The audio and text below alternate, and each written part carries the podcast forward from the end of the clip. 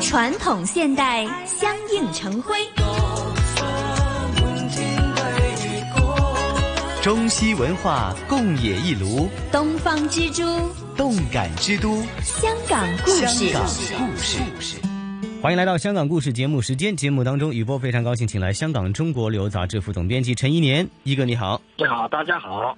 好，继续我们太平山医学史记镜的香港故事啊。呃，我这一期呢，我就跟大家讲是太平山街，嗯，这一带啊的浴火重生啊。当时呢，刚开始的时候啊，一个月就死了四百多人。当时的港英政府啊，就也也是感觉很紧张啊，马上就是把整个太平山区封掉啊，就是也是呃。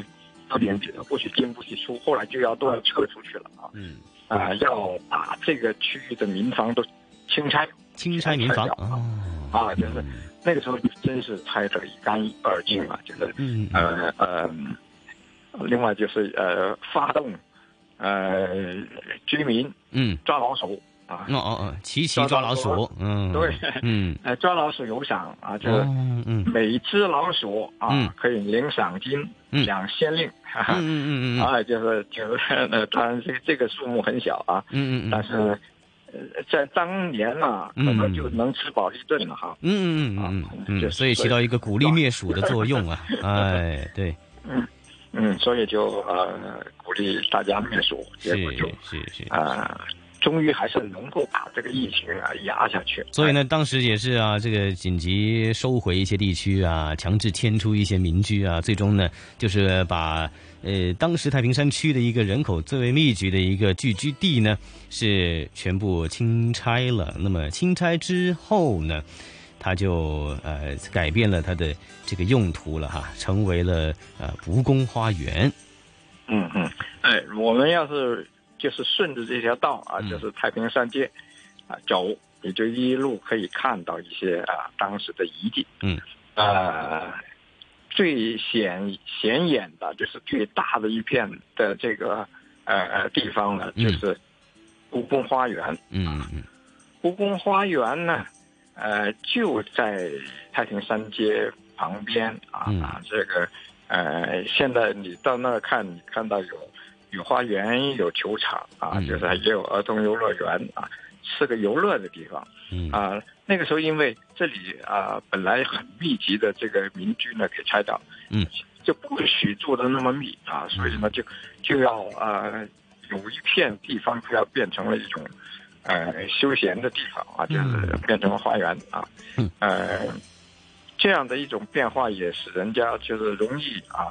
啊，不要老老把以前的那种阴暗都挂在心上，因为这里在在这儿就比较舒畅了啊。是这样的一个公共花园呢，呃，也是为了当地华人而建啊。嗯嗯呃，是在一九零五年建成。是是是。呃，你要是现在到这个呃公园里，你还可以看到一一块匾额，上面刻的字啊，嗯，就是啊。一八九四年，太平山街一带发生鼠疫，是此后肆虐香港近三十年，为香港史上最严重的灾祸之一啊！就刻着这样的字啊，嗯，呃，这边啊，我们要是顺着这条道，就能能在这里啊，现在在修修。休息一下，看看周围的环境啊。嗯。呃，在这周围呢，又有一些小的点啊。嗯。啊，比如你可以经过水巷。水巷。嗯。啊，水巷是跟太平山街相呃垂直相交的一个很小的巷子啊。哦。这个就是这个水巷了。水巷其实是一条呃小溪。嗯嗯。不不过现在这个小区不见了，都建了房子了，所以告诉你啊，以前是怎么生活的啊。嗯嗯嗯嗯嗯嗯。啊，然后你在水巷的旁边还有一条街叫做蚌巷。蚌巷哦。啊，蚌巷就是英镑那个蚌。哎哦。嗯，蚌巷啊，那里呢，呃，有一个公共卫生设施啊，就是公厕和。呃，浴室，这很有名的啊。它曾经起了什么作用呢？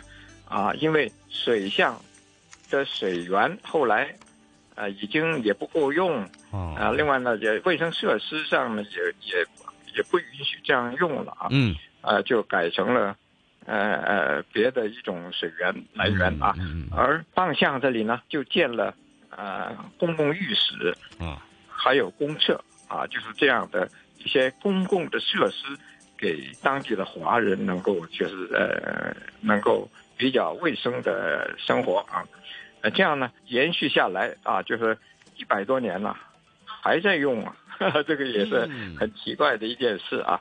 这个厕所，呃呃和浴室啊，就看起来它就是一座楼啊。嗯呃，虽然呃呃有进行改善的工程，使它呃变得不像一百多年前那样啊，啊，但是呢，呃，它始终还是这个嗯。啊，就是叫做棒向公厕和啊浴室。啊这个一百多年来一直都是这个用途啊，哎没有改变过。啊，嗯，呃，包括呃最近有讨论啊，就是啊呃几年前就是在讨论是不是要把它拆了。啊，很多人反对啊，哦这是一个嗯，一种值得保留，值得保留。嗯集体记忆啊。为什么拆？就是因为这个楼梯街嗯啊，就是呃有有另外一种好心人呢，就就提议要建扶梯，呃电动扶哦梯啊，嗯嗯哎就就像呃中环嗯。那边有条电动扶梯嘛，嗯嗯就是连通到半山嘛，嗯。啊，也就在这个棒巷这个浴室附近啊，嗯。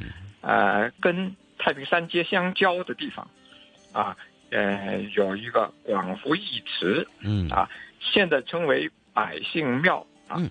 广福义祠呢是很早建的了啊，嗯。就是呃，一八五一年，嗯，就建成了，是华人自己建的，就是呃，为了呃安放先人灵位啊、棺木啊。另外呢，这个义祠啊，为什么叫义祠啊？它就有有有呃行医政要啊，嗯，就是义医啊，嗯就是不不收钱的，不收钱，嗯让啊穷的华人能够在这里得到治啊，义务啊慈善的有有中医啊啊，嗯中医在这儿啊是服务啊，嗯但是呢，这是私营的啊，就也就应该是说集体的啊，比如说呃由由华人社会自己啊搞的，嗯。呃，也就在这个广福义祠旁边啊，嗯。就不不太远，普仁里普仁里，嗯。啊，这就是呃东华医院的呃这个呃原址。所在处啊所在处嗯。呃，这个医院非常大啊，现在看起来，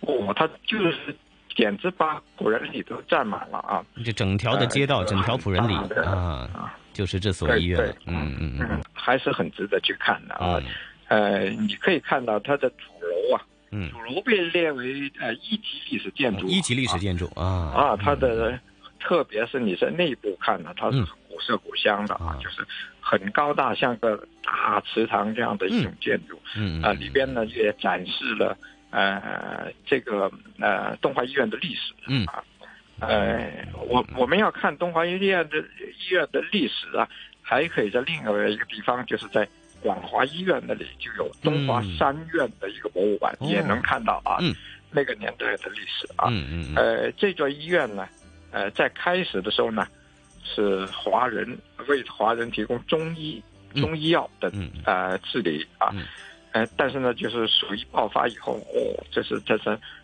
这个急惊风啊，嗯。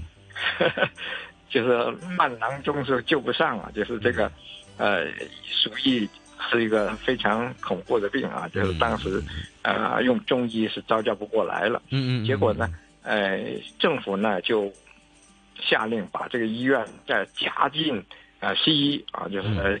要中西啊一起治啊，就是嗯说，呃，从那个时候开始啊，嗯也就是成为了香港啊医疗发展史的一个转折点。嗯嗯就是说，呃，华人也干西医啊，就是那个时候呢，就开始了，就是在在一个医院里边有中医也有西医。嗯，没错。那所以这个也就是香港医医疗发展史上面的一个一个转折点啊。那么啊首次呢，在 这个鼠疫爆发之后，政府为这个医院加入了西医的常驻。那么本来是专门提供传统中医治疗的医院，东华医院呢，也就成为了中医西医啊都有。这这样的合并呢，去医疗的这样的一间的医院，真的起了很大作用的一个机构啊。嗯，现在也成为一个可以说是香港啊比较大，差不多是最大，不敢说啊。嗯，呃的慈善机构啊，是。又建学校，到处呃做了很多的公益事业啊，这是很嗯很很值得赞赏的一个一个机机构啊，对。就不光是啊，不只是这个医疗那么简单了啊。嗯，所以呢，在呃整个太平山医学史迹径上面呢，有非常多重要的这个医疗的跟香港这一个公共卫生哈有关系的啊、历史的建筑了，还有它的遗迹了。那么也呃进一步展示了哈这个香港的这个呃医疗的历史。那么在今天这个情势之下呢，也希望借香港故事，我们回顾一下。一百多年前香港所经历过的这些事情，那么在温故而知新哈。再一次，我们谢谢一哥为大家介绍了香港太平山医学史迹镜的第二集。我们接着下来还有第三的部分，留意我们的香港故事节目时间了。这一集香港故事，谢谢一哥的介绍。